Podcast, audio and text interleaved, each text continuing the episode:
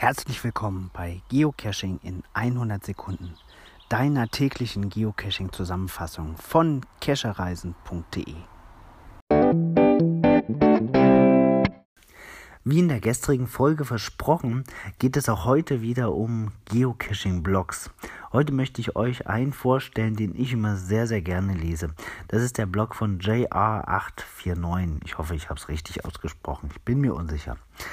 Ähm, das Besondere an diesem Blog ist, dass die Artikel meist etwas zynisch, vielleicht auch warnend, hin und wieder mit satirischen Zügen daherkommen und ich finde das sehr unterhaltsam zu lesen. Einige sagen zwar, er meckert und mosert über alles und jedes, aber ich lese es wirklich gerne, auch wenn ich selber mit meiner Firma und der Kommerzialisierung, die ähm, uns ja hin und wieder vorgeworfen wird, ähm, da auch schon mal mein Fett weggekriegt habe. Trotzdem, wenn es einen neuen Artikel gibt von, von ihm, ich bin, ja, lese die eigentlich immer, ich finde es immer ganz gut zusammengefasst und äh, sehr pointiert. Die Artikel erscheinen sehr, sehr unregelmäßig. Ähm, ja, im Schnitt, man kann sagen, ein bis zwei Artikel pro Monat. Ähm, gibt aber auch mal längere Pause.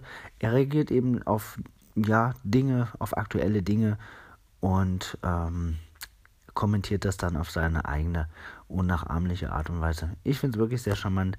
Mein Lieblingsartikel ist der über die ähm, Dose Bohnen. Also im ersten originalen äh, Geocache war ja eine Dose Bohnen versteckt und diese Dose Bohnen gibt es immer noch und die reist als Reliquie quasi von Mega-Event zu Mega-Event, teilweise für ziemlich viel Geld.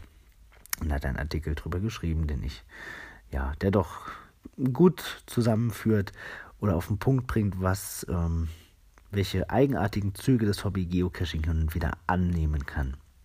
Ja, ich werde seinen Blog verlinken, den Artikel auch. Und ähm, empfehle den durchaus mal mit auf die Watchlist zu nehmen und hin und wieder zu lesen. Habt einen schönen Tag. Bis dann.